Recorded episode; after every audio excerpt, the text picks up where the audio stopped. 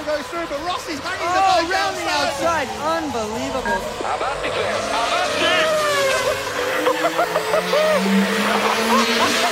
about.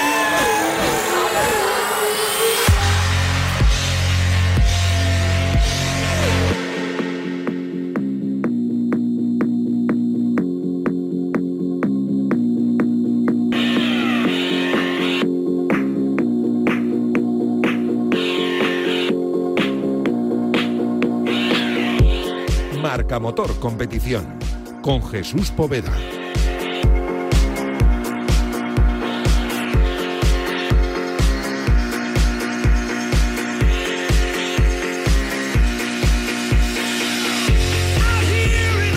¿Qué tal? Muy buenos días. En estos momentos exactamente está llamado a declarar ante los comisarios Max Verstappen. Bueno, y también Bottas y también Carlos Sainz, no nos vamos a engañar. ¿Por qué? Pues porque durante la clasificación del sábado de este Gran Premio de Qatar de Fórmula 1, ninguno de los tres levantó el pie ni frenó cuando pasó por el último sector con doble bandera amarilla. Según el reglamento, con una bandera amarilla, y ya no digamos con dos, el piloto no podrá mejorar su tiempo para conseguir una pole porque debe soltar el acelerador e incluso frenar. Y todo esto para estar listo en caso de que fuera necesario pararse por completo por un accidente en pista. El caso es que esto no lo hizo Max y ahora corre el riesgo de que le quiten su vuelta buena, aunque no va a correr el riesgo de salir desde una posición diferente porque su segundo mejor tiempo sigue siendo más rápido que el de Valtteri Bottas. Y luego además también puede haber efecto dominó. Si a Valtteri Bottas también le quitan la vuelta, puede incluso retrasarse más, etcétera, etcétera. Todo esto suponiendo que simplemente le quiten la vuelta, porque si deciden sancionarles, que no creo ni tiene pinta ni está en ninguna de las quinielas, pues la cosa, la parrilla de salida a falta de cuatro horas para que arranque el Gran Premio cambiaría bastante. El caso es que a las 3 de la tarde tendremos la salida del Gran Premio de Qatar de Fórmula 1 con Lewis Hamilton en la pole, Max Verstappen segundo, Bottas tercero, Alonso quinto y Sainz séptimo, aunque con neumático diferente al resto. Le escuchamos a los dos en los micrófonos de Dazón. Pero los sábados sirven de poco.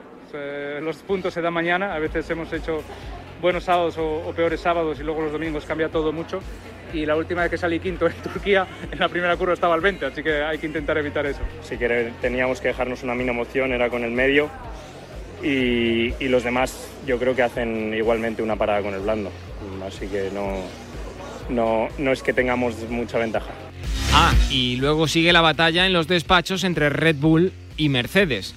Toto Wolff, el jefe de equipo de Mercedes, y Christian Horner, el de la bebida energética, se sentaron ayer juntos en rueda de prensa y siguen saltando chispas. El equipo de Hamilton no consiguió que sancionaran a Verstappen en Brasil por echar, entre comillas lo de echar, de la pista al inglés y Horner insiste en que el alerón trasero de las balas negras, otrora plateadas, son ilegales. Ahora lo comentamos todo con Cristóbal Rosaley, nuestro embrazo y motor, y con eh, Marco Canseco, nuestro compañero de la sección de motor aquí en Marca. Además, Toprak Razgatlioglu ya es campeón del mundo de Superbikes. El piloto turco le ha arrebatado la séptima corona a Jonathan Rey este fin de semana. Es, o era, porque ya terminó, la última cita del Mundial y ha sido en Indonesia. Lo vamos a comentar todo con también nuestro compañero de la sección de motor, Jaime Martín. Y dos apuntes con los que quiero que os quedéis también. Por un lado, Antonio García, que es campeón del, del, Campeonato de Resistencia Americano y ya van cinco títulos para él. Y por otro, Sara Fernández, que ha hecho historia. La Santanderina se ha proclamado campeona de Europa de copilotos de rally y subcampeona de Europa también junto con Efren Yarena, que es su piloto. Nunca antes una mujer había triunfado a este nivel, así que desde aquí un gran abrazo a Sara y enhorabuena para esta gran amiga de la sintonía de Radio Marca. En fin, que esto es Marca Motor Competición con la realización técnica de Adrián Portellano Bonanno y con Juan Ayuso en la producción. Abrimos gas.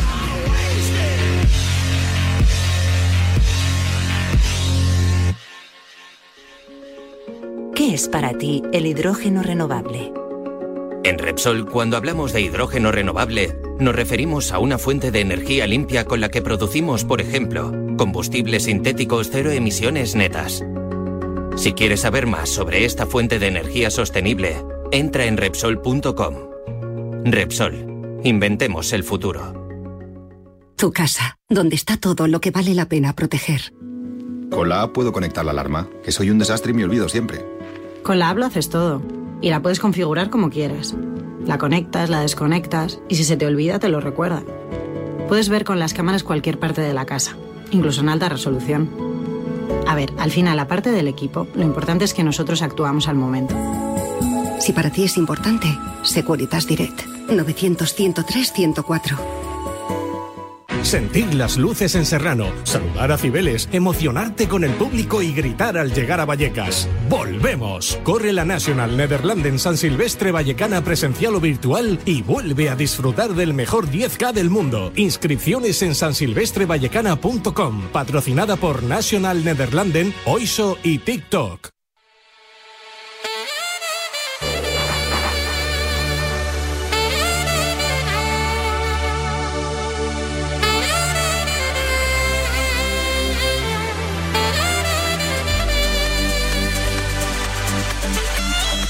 Venga, vamos allá. Gran Premio de Qatar de Fórmula 1 eh, a las 3 de la tarde. Obviamente te lo vamos a contar en la sintonía de marcador. Tengo ya por ahí a nuestro hombre soy motor, nuestro profe habitual en todas las carreras de Fórmula 1, Cristóbal Rosalein. Hola Cristóbal, ¿qué tal? Buenos días. ¿Qué tal Jesús? Buenos días. Eh, vamos a ver, vamos a ir por partes, como diría Jack el Destripador. Por un lado, las buenas noticias que son las de Fernando Alonso y las de Carlos Sainz. Vamos a escuchar sobre todo a Fernando que ayer estaba encantado de la vida con el Alpine. Fernando Alonso, encantado de la vida con el Alpine ayer en la quali del Gran Premio de, de Qatar de Fórmula 1. Muy bien, el, el, coche ha ido fantástico todo el fin de semana. El circuito es eh, súper, muy, muy divertido de conducir. Eh, decía por la radio que me hubiese quedado toda la noche conduciendo aquí si me ponéis gasolina, porque la verdad es que, que es, es, fantástico y el coche cuando va bien, la verdad es que te diviertes. Y, y hemos encontrado un buen, un buen setup eh, y ahora con neumáticos nuevos y poca gasolina la verdad es que, se siente bien. Pero los sábados sirven de poco. Eh, los puntos se dan mañana. A veces hemos hecho buenos sábados o, peores sábados y luego los domingos cambia todo mucho. Y la última vez que salí quinto en Turquía, en la primera curva estaba al 20, así que hay que intentar evitar eso. Has visto cómo entrabas eh, levantando por la bandera amarilla, pero era como extraño porque parecía había desaparecido, no sé cómo ha ido el timing. Sí, bueno, pero...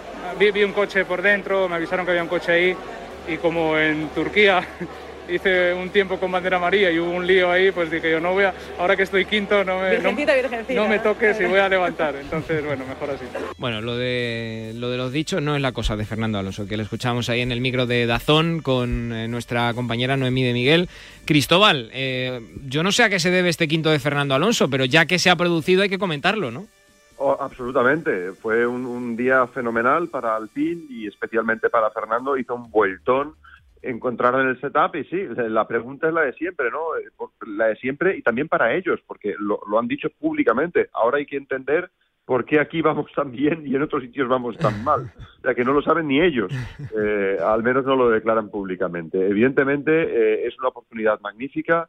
Las tandas largas de, de, Fernando también eran buenas. Hay que ver cómo degrada el neumático. Él es uno de los muchos que va a ir con neumático blando para empezar el Gran Premio con lo cual estratégicamente va a ser una carrera un pelín más complicada que la que, que la que tendrán, por ejemplo, Hamilton o Bottas uh -huh. o Carlos Sainz, uh -huh. pero lo que está claro es que tiene una oportunidad de oro. Sale muy bien, sale por la parte limpia además, con lo cual podemos esperar casi cualquier cosa de Fernando. Lo único, oye, que no se toque con Gasly en esa primera curva como le ocurrió en Turquía, como decía en las declaraciones. Correcto. Mira, hablabas de Carlos Sainz, vamos a escuchar también al piloto de Ferrari que sale con un compuesto en teoría diferente al del resto de sus competidores después de la Q3. Salimos con la media rodeados de blandas, eh, rápido, así sí. que será complicado las Mm. primeras vueltas. Y luego la duda es una parada o dos. Sinceramente hemos salido con la media por si acaso, pero Pero esa es la gran ventaja con respecto a los blandos que tienes alrededor. es que la- nosotros tenemos un problema de usura de neumático delantero en este circuito, como lo veíais en Paul Ricard y en otros circuitos, y ayer vimos que, que nosotros con el blando no, no, no vamos a, a- a ningún lado. ¿no? Eh, si teníamos que dejarnos una mínima opción era con el medio, y, los demás yo creo que hacen igualmente una parada con el blando. Así que no, no, no es que tengamos mucha ventaja. Pero la gran ventaja, Cristóbal, eh, vamos, él dice que no, y si lo dice él va a misa, porque yo no me he subido en un Ferrari en mi vida, ni siquiera de, de copiloto en un Ferrari de, GT, ¿no? Pero eh, la, la gran ventaja que puede tener Carlos eh, es eh, el hecho de hacer un undercut porque puede aguantar más en pista, ¿no? Para hacer la parada. Sí, ya veremos si undercut u overcut en Overcut, función de si yeah. hace una o dos paradas. Lo normal sería hacer dos paradas. Él va a salir con neumático medio. Para él es casi un, un imprescindible, por lo que decía, ¿no? De, él hablaba de usura, se refiere a, eh, eh, a desgaste, eh, que esa es la palabra italiana. Eh, tiene mucho desgaste en el neumático delantero y, y efectivamente el, el blando estaba descartado. Su compañero eh, Charles Leclerc se va a poder salvar también porque quedó fuera de la Q3, con lo cual podrá montar el neumático medio para empezar el Gran Premio.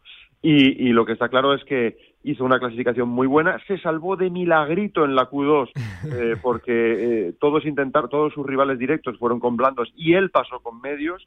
Eh, yo estuve viendo la clasificación con su padre para que te hagas una idea Sí. y, y- y- y no, no tocaba con los pies en el suelo, ¿no? Porque madre mía va a quedar fuera, va a quedar fuera no, y entró, ¿no? Porque Pérez es el que, el que quedó fuera. Carlos tiene una buena ocasión de, de- de- de hacer un buen papel en la carrera, pero va a necesitar controlar ese desgaste de neumáticos en su Ferrari. En fin, eso con respecto a los, a los dos españoles. Luego por delante tenemos jaleo, tenemos jaleo porque eh, lleva... Qué raro. Eh, sí, sí, qué raro, correcto. Lleva por lo menos 11 minutos, eh, tanto Max Verstappen como Carlos Sainz y también Valtteri Bottas declarando ante los comisarios de este Gran Premio de Qatar, los comisarios de la FIA, por, en teoría, eh, en teoría digo lo de Sainz y Bottas porque yo no lo he visto con mis ojos, sí que lo he visto lo de Max, como no podía ser de otra manera, pero por en teoría haberse saltado las banderas amarillas en ese último sector cuando ya estaba prácticamente llegando hasta, hasta la línea de meta. Dos banderas amarillas que además es una gran diferencia con una, aunque parezca mentira. Eh, Cristóbal, la pregunta es, ¿pueden sancionar a Max y por ende también a Carlos y a Bottas con eh, no solo con quitarles la vuelta, sino además también con segundos de penalización? Hay una gran diferencia, lo primero, Jesús, entre, entre Max y Botas y Carlos. Botas y Carlos eh, están sancionados, están est- estudiados, mejor investigados, por saltarse banderas amarillas simples, sencillas. Sí. Mientras que eh, Max se saltó eh, dobles eh, banderas amarillas. El caso de Max sería, mm, por tanto, más grave. Yo no creo que ni Botas ni Carlos vayan a ser sancionados. Muy probablemente tampoco lo sea Max, pero si lo fuera Max, le costaría más posiciones. Eso no hay, no hay ninguna duda. En el caso de, de Carlos y Botas, podrían podría saldarse con una reprimenda. Eh, por tanto, la, la, la, la ofensa no es la misma y la sanción tampoco. Eh, de todos modos, yo creo que tienen opciones de salvarse. Mm, En, estas, en estos casos, Jesús, hemos visto muchas explicaciones que han convencido a los comisarios. Y en este caso, con, con Max eh, jugándose el título y tal, yo creo que van a ser especialmente comprensivos o al menos van a, van a querer ver la cara positiva o van a querer creer la historia de, de Max. Esa es mi sensación personal, pero vamos, no deja de ser una, una mera opinión y, y el- la, la sanción a la que se enfrenta es posiciones en parrilla, no tiempo en carrera. Pero, eh, Cristóbal, eh, en teoría la segunda vuelta más rápida de Max sigue siendo más rápida que la de Botas. Entonces, si la sanción fuese simplemente quitarle la vuelta que hizo con, con las dobles banderas, en teoría seguiría quedando en la misma posición, ¿no? En, en la parrilla de salida. Sí, pero pueden hacer de bajar posiciones. Pueden, pueden Vale. O sea, puede haber sanción más allá, ¿no? Sí, más, más allá de quitarle la vuelta, efectivamente. Déjame que incorpore a la, a la conversación a nuestro compañero Marco Canseco, que es eh, buen conocedor de todo esto, que tú le conoces, compañero de la sección de, de motor. Hola Marco, ¿qué tal? Buenos días. Hola, ¿qué tal, Jesús y Cristóbal? Os tengo aquí a los dos un poco para hablar de también la relación Pimpinela entre eh, Wolf y Horner. Vamos a escuchar nada, un extracto muy rápido de lo que fue ayer, que también nos han servido obviamente los compañeros de Dazón, que son los que tienen los derechos de la Fórmula 1 en España, eh, en la rueda de prensa en la que ponen cara a cara a los dos jefes de equipo. Mira, vamos a escucharles. There is no relationship.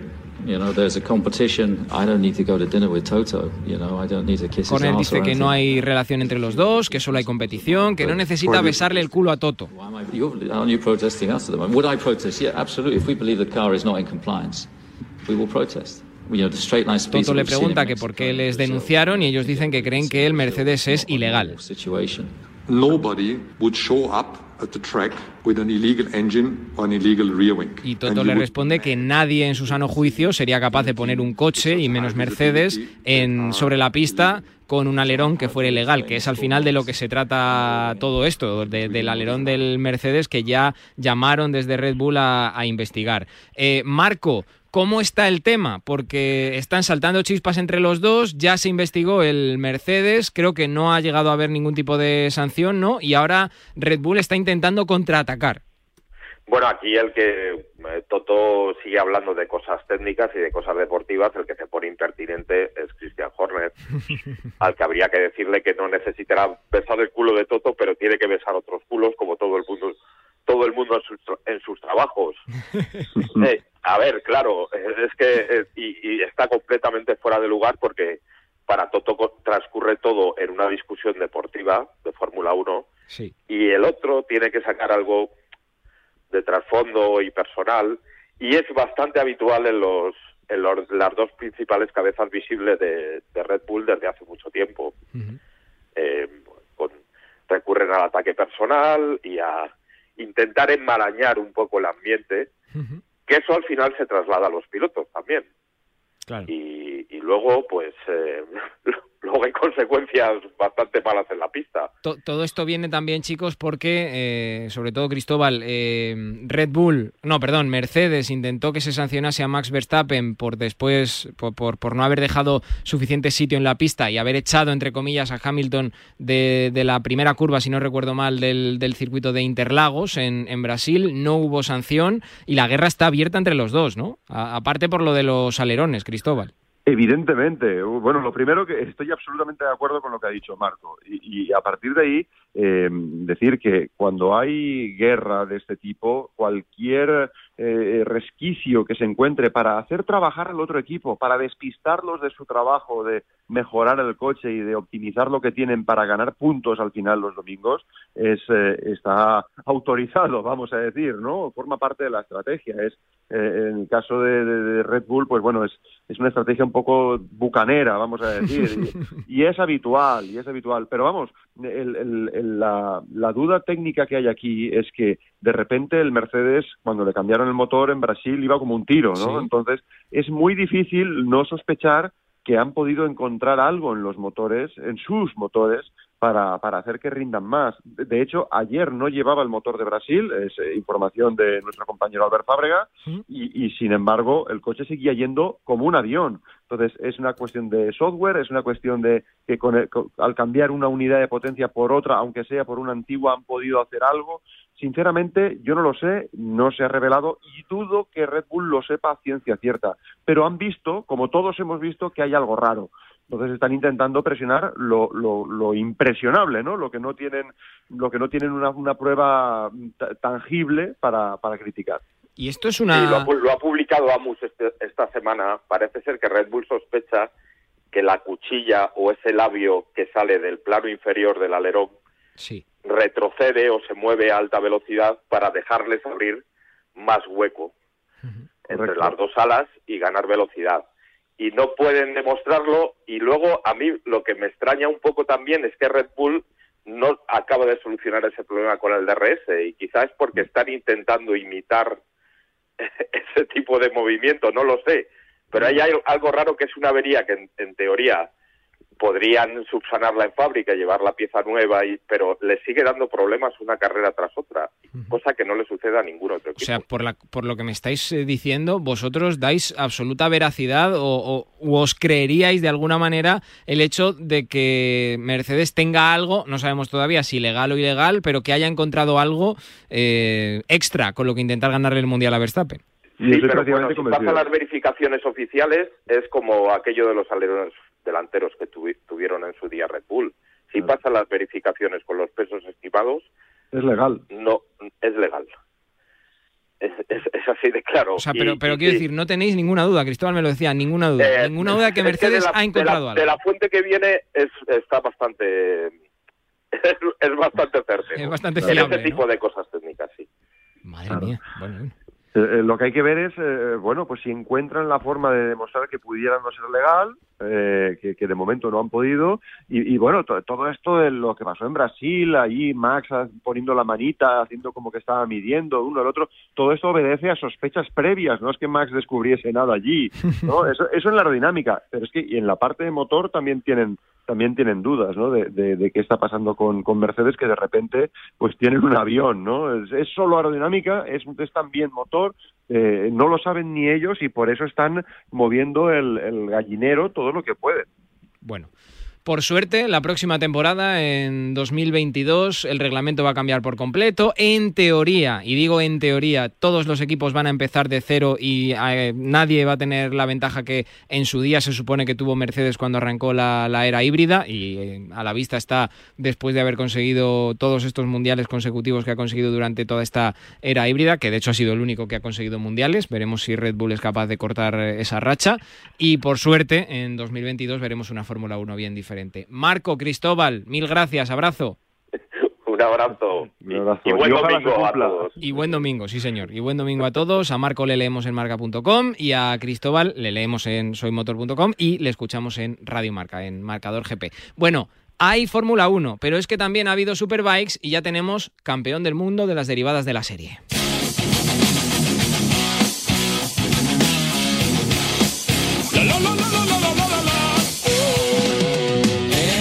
Martín, el enviado especial del Universo Marca las Carreras. Jaime, ¿qué tal? Buenos días.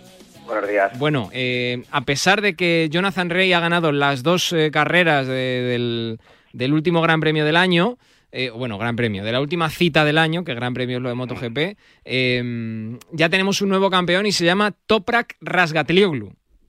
Cuesta decirlo, sí. Sí, por, por, eso, cuando fue a Argentina, nadie sabía decirlo. O sea, les costaba tanto que decían el turco, el turco, el turco, el turco. Y a él le gustó que le llamaban así sí. y se lo ha puesto en el mono. O sea, en la parte trasera del mono pone el turco, en español. castellano.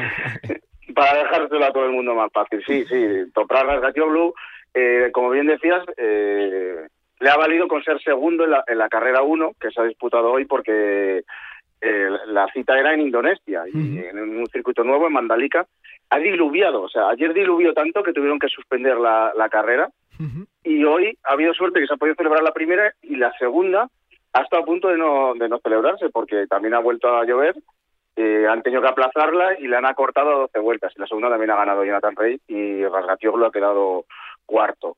Por explicar un poco quién es Toprak Rasgatioglu. Ahí está, eso es algo que yo pues, iba, no sé el perfil. Tiene 25 años, es turco, es el tercer eh, campeón más joven en la historia de Superbike. Eh, es turco, es el primer turco que gana el mundial de Superbike y es le debe todo a, Kenan Sufoglu. Kenan Sufoglu eh, fue cinco veces campeón del mundo de Supersport y bueno, pues creó afición en su país y Toprak pues creció viéndole a él y se ha mudado a casa de, de, de Kenan Sufoglu, tienen un circuito de karts y allí es donde se entrena y, donde ha celebrado toda su carrera. Su Foglu es su manager, es su, su maestro y además es parlamentario porque es muy amigo de Erdogan, el primer ministro, el presidente de, Turquía, con lo cual tiene bastante enchufe ahí. Madre mía. Y Toprak pues es un piloto muy agresivo, sobre todo lo, lo basa todo en la frenada. Eh, es un gran frenador y ha tenido sus más y sus menos durante el año con, con Jonathan Rey y con Redding sobre todo. Pero bueno, al final ha triunfado la deportividad. Es justo campeón porque ha hecho un año perfecto y ya le llegará el tiempo de irse a MotoGP. De momento va a defender la corona y luego al año siguiente probablemente Yamaha le llame para MotoGP. Y llama la atención, eso te iba a decir, la, la última que te hago, que una Yamaha haya ganado en un mundial en buena lid, que dirían aquellos, eh, a una Kawasaki que venía dominando durante las últimas seis temporadas seguidas. Sí, Sí, sí, sí. O sea, quiere decir que Yamaha en teoría no era nada del otro mundo en, en, Superbikes. Es cierto. Eh, Yamaha ha hecho progresos en las últimas eh, campañas, gracias también al desarrollo de Rasgatioglu. Ahora es una moto más potente, porque se ve que la, la Cagua pierde mucho en, recta, ya perdía con lo veíamos con la Ducati cuando Bautista se peleaba con él. Correcto. Y ha mejorado mucho eso. Y, entre el, el avance técnico y lo, que le pone Rasgatioglu, pues le ha dado para pelear con, con Jonathan Rey y acabar con esta era de seis títulos seguidos del mejor de la historia de era era y es Jonathan Rey que, ya quiere revancha para el año que. Madre mía, el norirlandés, que por cierto va a volver a su número, ¿e-, ¿era el 65? 65, sí, sí, ya se lo ha cambiado. Ah, ¿ya se lo ha cambiado? Sí, sí, sí, se lo ha cambiado porque él ya, ya le ha dado el 1 a, a Toprak Anda. y él ya se ha puesto el 65 como incitando a, la venganza del año que viene, a, que le, toca recuperar el 1. Yo no sé, el que no vea Superbikes o la que no vea Superbikes es porque no quiere, ¿eh? porque Superbikes está muy interesante y son carrerones. Eh, sí, sí. Aquí lo ha habido cuatro adelantamientos en la última vuelta. Madre mía. Eh, de la carrera 2 entre Jonathan Rey y Scott Rey. con eso está dicho todo. En fin, eh, por cierto, feliz cumpleaños Álvaro Bautista, que hoy es su cumpleaños y el año que viene volverá a estar con Ducati y a lo mejor es uno de los de la terna que esté ahí luchando por el Mundial, quién sabe. Jaime, te leemos, mil gracias. A vosotros. Un abrazo para Jaime Martín. Hasta aquí el Marca Motor competición de, de, hoy. Ya sabes que estás escuchando Radio Marca, ya sabes que va a quedar mucho motor a lo largo de toda, todo este invierno, porque te recuerdo que vamos a empezar ya eh, diciembre, que todavía quedan cosas. Se va a conocer también probablemente hoy, no, probablemente no, seguramente hoy quién es el campeón de X Trial. Tony Bow está por delante en la clasificación general por 5 puntos con respecto a Adam Raga. Te recuerdo que el X Trial es lo que antes conocíamos como Trial Indoor de toda la vida. Lo que pasa es que le han puesto otro nombre, ¿vale? Hoy en el Palau San Jordi de Barcelona, en la última carrera del año, y a partir de ahí ya queda, eh, pues eso, el el Dakar, que será a partir de enero, obviamente, y que también te vamos a contar en marca. Te dejo en la mejor compañía, que es la de la radio y la de José Rodríguez. Hasta luego, chao.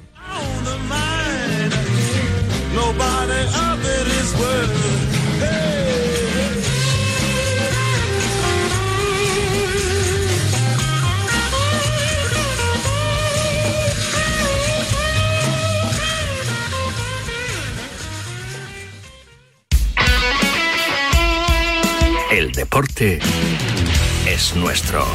Radio Marca.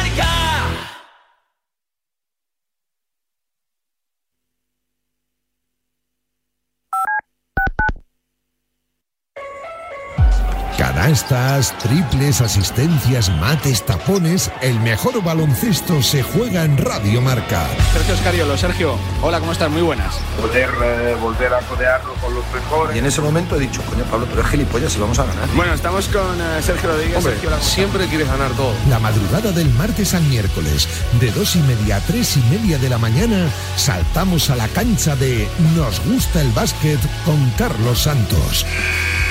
Recuerda que lo puedes escuchar en podcast cuando quieras y donde quieras.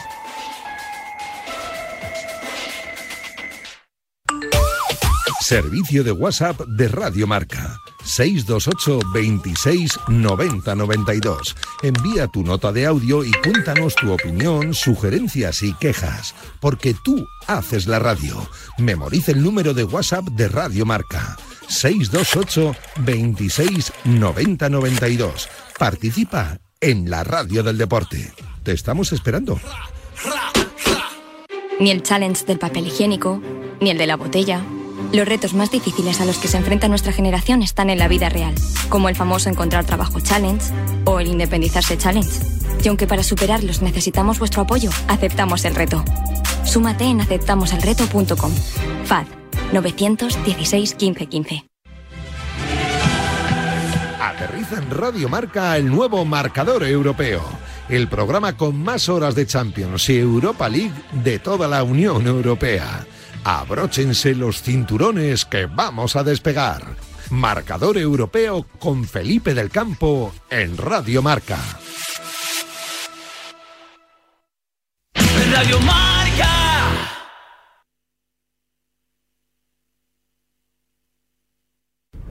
Espero que sea importante para haberme despertado a estas horas. General, la señal ha sido detectada hace 17 minutos por las antenas que hacen el seguimiento de las Voyager en el cuadrante 117B, en el vacío. ¡Basta! Quiero escuchar la señal. Por supuesto, general. Marcadores, los Pablos que hablan. ¡Oh, Dios mío! ¡Despierten al presidente! Vuelven los Pablos. Marcador con Pablo López y Pablo Juan Arena. Todos los fines de semana en Radio Marca. Sintoniza tu pasión con las voces del deporte. Marcadores. Ted Bundy, Jack el Destripador, el asesino del Zodíaco. Marca de en exclusiva Perfil Criminal, una inquietante colección de los casos más conocidos e impactantes de la crónica negra. Cada sábado un libro con investigaciones, testimonios y confesiones por 6,95 euros en tu kiosco. Solo con marca. En a diario los jugadores dicen lo que piensan. Hola Lapor, buenos días, ¿qué tal? Hola, buenos días. Lo de la españolía y todo eso. Incluso que he sido un poco blando, que hubieran... ¿Sí o qué? La gente diciéndome que era pues una respuesta más firme de hacer. Eh, siempre está bien callar bocas. Los deportistas eligen Radio Marca con más fuerza que nunca.